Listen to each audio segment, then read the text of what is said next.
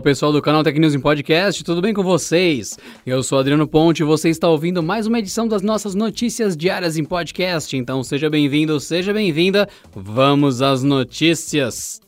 Na corrida para encontrar uma vacina realmente eficiente contra a Covid-19, uma parceria entre a norte-americana Pfizer e a alemã BioNTech é a bola da vez. Buscando determinar padrões de segurança, imunogenicidade e nível ideal de dosagem, as duas companhias testam no momento quatro opções de vacina contra a Covid-19. Elas atuam a partir de RNA mensageiro. Caso uma das injeções funcione, os desenvolvedores alegam ter capacidade para disponibilizar o produto entre setembro e dezembro desse ano. Os primeiros voluntários imunizados com as vacinas experimentais serão adultos saudáveis, sem o novo coronavírus, com idades entre 18 e 55 anos. Esse grupo de teste receberá as vacinas nas escolas de medicina da Universidade de Nova York e Universidade de Maryland, ambas nos Estados Unidos. Para Michael Dolsten, diretor da Pfizer, essa linha do tempo para o desenvolvimento de vacinas contra a Covid-19 é sem precedentes, já que normalmente esse processo levaria vários anos de estudos. Após os primeiros resultados, adultos mais velhos também serão imunizados, mas apenas com a versão de vacina que apresentou melhor resposta no teste dos mais jovens, dando sequência à pesquisa. A Zoom Technologies, empresa por trás do popular aplicativo de videochamadas Zoom, anunciou nesta quinta-feira a compra da startup Keybase, cujo principal negócio é a oferta de soluções de criptografia voltada a várias plataformas. A compra foi divulgada à imprensa e anunciada também no blog oficial da empresa, em um post assinado pelo CEO Eric Yuan. Os valores da negociação não foram divulgados.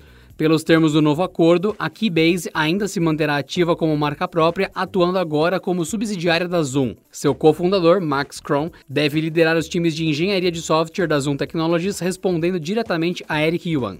Quanto aos outros produtos da Keybase, ambas as empresas estão em conversações para determinar o que fazer. O Zoom vem enfrentando duras críticas em relação à sua segurança desde o começo da pandemia da Covid-19.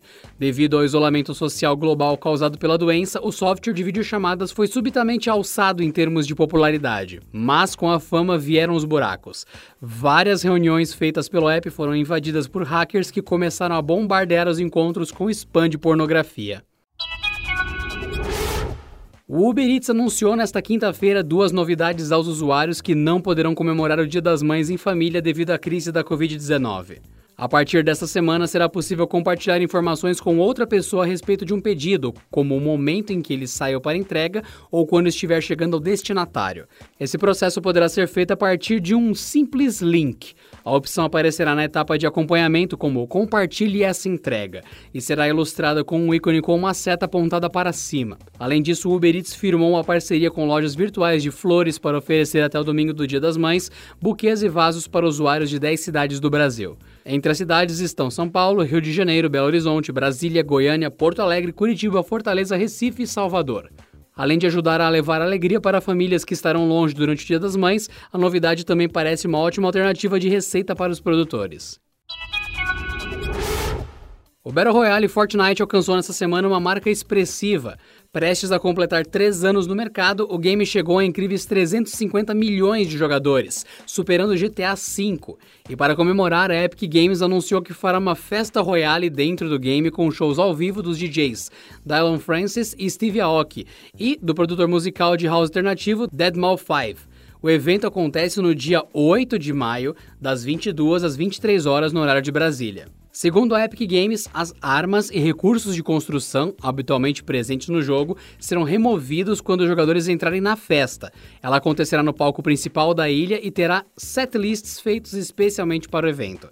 Além do show, será possível fazer outras atividades, como corridas de barco e paraquedismo. Quem entrar para participar da festividade também será premiado com o glider Neon Wings Back Bling. Ao contrário de outros shows dentro de Fortnite, a Festa Royale não terá necessidade de uma fila para a entrada dos jogadores.